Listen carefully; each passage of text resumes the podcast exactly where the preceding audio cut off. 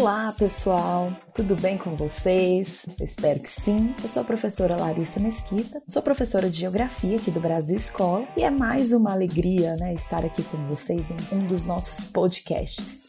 Nosso tema de hoje é o Tratado sobre a Proibição de Armas Nucleares, o famoso TIPAN. Então, nosso assunto é esse, assunto importante, assunto recente. Com certeza você já ouviu falar sobre ele. E antes da gente começar, você já sabe, né? Se você ainda não segue o Brasil Escola nas suas plataformas digitais, faça isso. Assim você vai ficar por dentro de todos os nossos conteúdos em formato podcast. Vamos lá?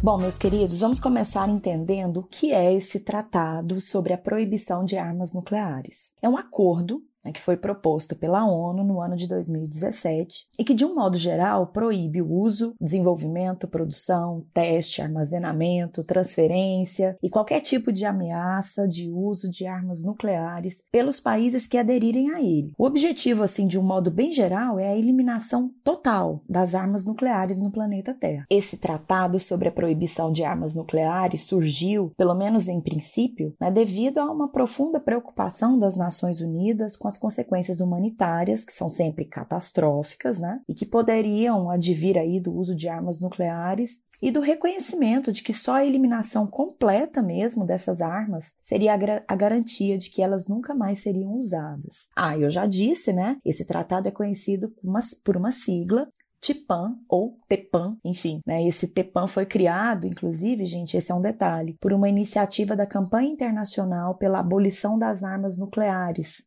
essa ONG, inclusive, ganhou o Prêmio Nobel da Paz no ano de 2017 por essa iniciativa. Bom, agora eu quero falar com vocês sobre o que esse tratado estabelece. Eu já mencionei ali no início da nossa conversa, né, que a ideia é extinguir completamente o uso, produção de armas nucleares. Mas aqui, queridos, eu vou pedir licença a vocês para ler, né, quais são assim os tópicos estabelecidos pelo documento do tratado para os países que assumirem esse compromisso. Olha só, cada Estado parte compromete-se a nunca, sob nenhuma circunstância, desenvolver, testar, produzir, fabricar, adquirir, possuir ou armazenar armas nucleares ou outro tipo de dispositivo explosivo nuclear. Os países também, né, sob nenhuma circunstância, se comprometem não jamais transferir para qualquer destinatário qualquer tipo de arma nuclear ou outros dispositivos nucleares explosivos ou controlar tais armas ou dispositivos explosivos direta ou indiretamente. Os países também devem se negar a receber a transferência ou o controle sobre armas nucleares ou outros dispositivos nucleares explosivos direta e indiretamente. Ficam também proibidos de usar ou ameaçar usar armas nucleares ou outros dispositivos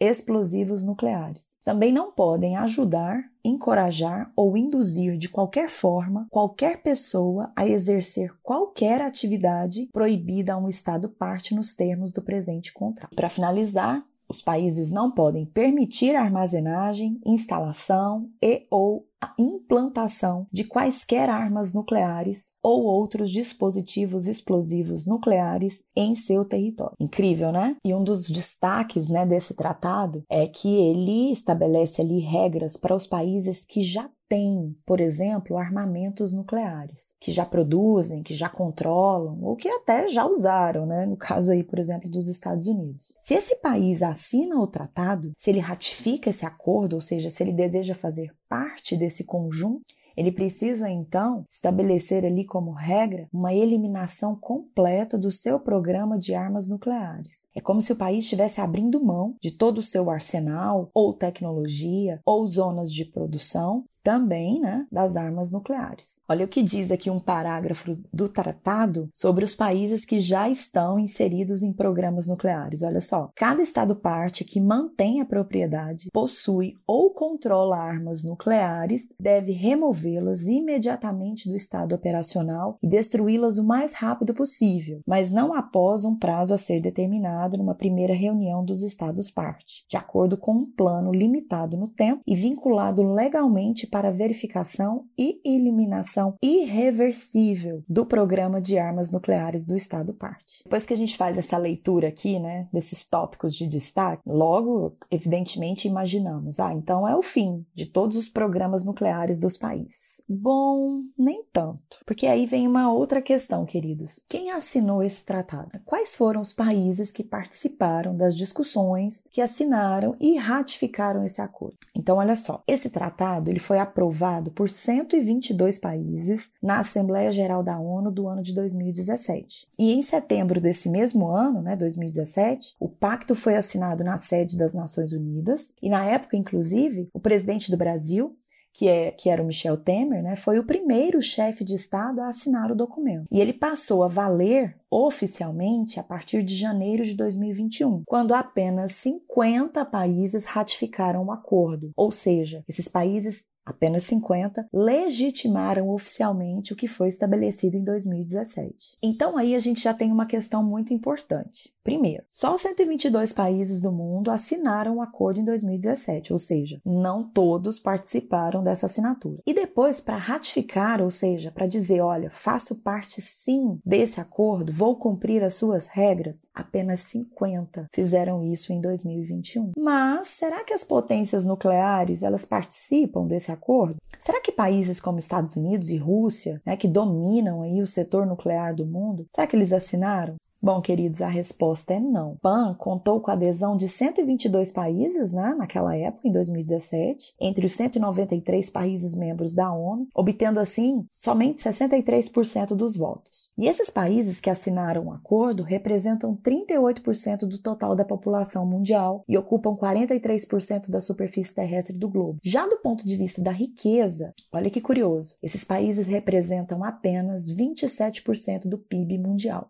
O que eu estou querendo dizer com esses dados? É que, fundamentalmente, foram os países mais pobres que aderiram ao tratado, ou seja, os países que, em geral, não possuem programas nucleares, não possuem armas nucleares. Para você ter uma ideia melhor do que eu estou dizendo, o Brasil, de todos os países que assinaram o acordo, é o que apresenta o maior PIB, certo? Então, realmente, o grupo mais especial, aquele grupo que contém as armas nucleares, eles ficaram de fora. O mundo tem nove potências nucleares: os Estados Unidos, e a Rússia, juntos, né, detém 90% do arsenal atômico do planeta. Aí seguem China, França, o Reino Unido, Índia, Paquistão, Israel e Coreia do Norte. E nenhum desses países assinou o acordo, nem em 2017 e nem ratificaram o acordo em 2021. A Alemanha, que hospeda ogivas nucleares americanas, também não assinou o documento. Até agora, principalmente as nações da África, da América Latina e Ásia ratificaram o tratado. Na Europa, apenas a Irlanda, a Áustria, Malta e Liechtenstein aderiram. O Brasil, né, que tem uma tradição pacífica e pacificadora, ao longo da história das Nações Unidas, só admite atividades nucleares em seu território para fins pacíficos. O Brasil, por exemplo, é membro pleno do Tratado de Proibição de Armas Nucleares na América Latina e Caribe, que foi assinado em 1967. É membro do Tratado de Não Proliferação de Armas Nucleares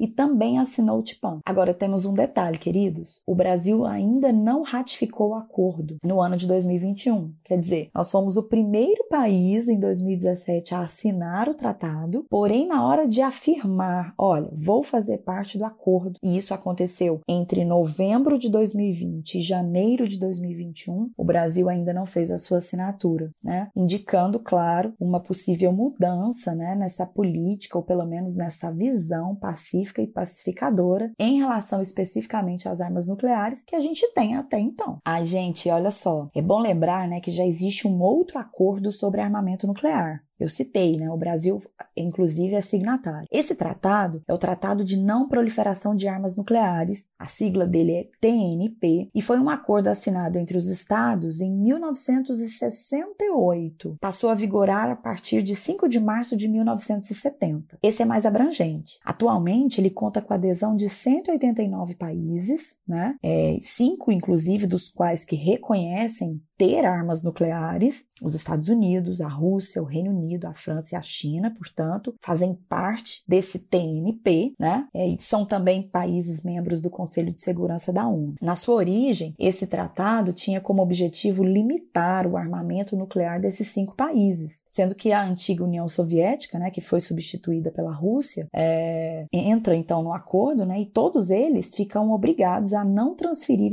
armas, essas armas para os chamados países não nucleares, e nem poderiam, a partir de 1970, auxiliar qualquer país a obter armamento nuclear. Bom, é, então, assim, é considerado pelos seus signatários como uma pedra fundamental, assim, vamos dizer, dos, dos esforços internacionais para evitar a disseminação de armas nucleares e para viabilizar o uso pacífico da tecnologia nuclear né, da forma mais ampla possível. Esse antigo tratado, gente, bom, eu, eu digo antigo pela sua idade mesmo, mas ele continua valendo, viu? Ele não foi excluído por conta desse novo tratado de 2021, não. Basicamente, esse antigo tratado estabeleceu que quem tinha armamento nuclear, ok, poderia continuar com seu arsenal. Mas quem não tinha, décadas atrás, armas nucleares, não poderia mais ter, né? Pode-se afirmar então que esse tratado mais antigo, embora tenha tido adesão da maioria dos países, ele não foi realmente colocado em prática, né? Porque a gente viu, mesmo depois dos anos 70, muitos outros países que até então não tinham armas nucleares iniciarem os seus programas para armamentos. Olha só o que disse o famoso diplomata brasileiro Sérgio Queiroz Duarte, que ocupou o cargo como alto representante das Nações Unidas para assuntos de desarmamento desarmamento no escritório das Nações Unidas para assunto de,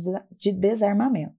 Ele disse o seguinte: desde a entrada em vigor do TNP, há 48 anos atrás, os possuidores de armas nucleares não têm honrado esse compromisso. Ao contrário, parecem partir do pressuposto de que o TNP é, na verdade, um instrumento legitimador do que consideram seu direito de possuir e manter seus próprios e exclusivos arsenais atômicos. Na verdade, nos dias atuais, o mundo assiste a um verdadeiro e assustador recrudescimento da corrida armamentista nuclear, já não em quantidade, mas em sofisticação tecnológica, em um esforço eufemisticamente chamado de modernização, sem falar no desenvolvimento de novas técnicas de guarda cibernética e de aplicações bélicas da nanotecnologia e da inteligência artificial. Sérgio Queiroz continua dizendo o seguinte: o mais novo acordo, o TIPAN, né, esse de 2021, vem com outras disposições e objetivos objetivos, justamente porque, entre outras resoluções, estabelece a eliminação total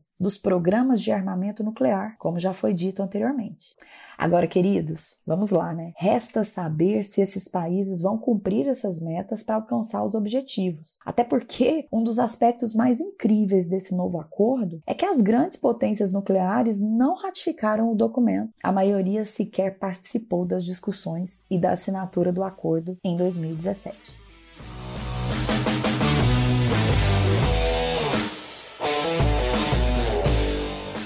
Espero que vocês tenham gostado do nosso bate-papo. E aqui, ó, vou fazer um outro convite, né? Quer dizer, já convidei você para nos seguir nas plataformas digitais, já convidei você para fazer parte do nosso canal do YouTube. Siga o Brasil Escola nas redes sociais. Tenho certeza que você vai encontrar muito material bacana para auxiliar nos seus estudos. Até o próximo podcast. Tchau, tchau.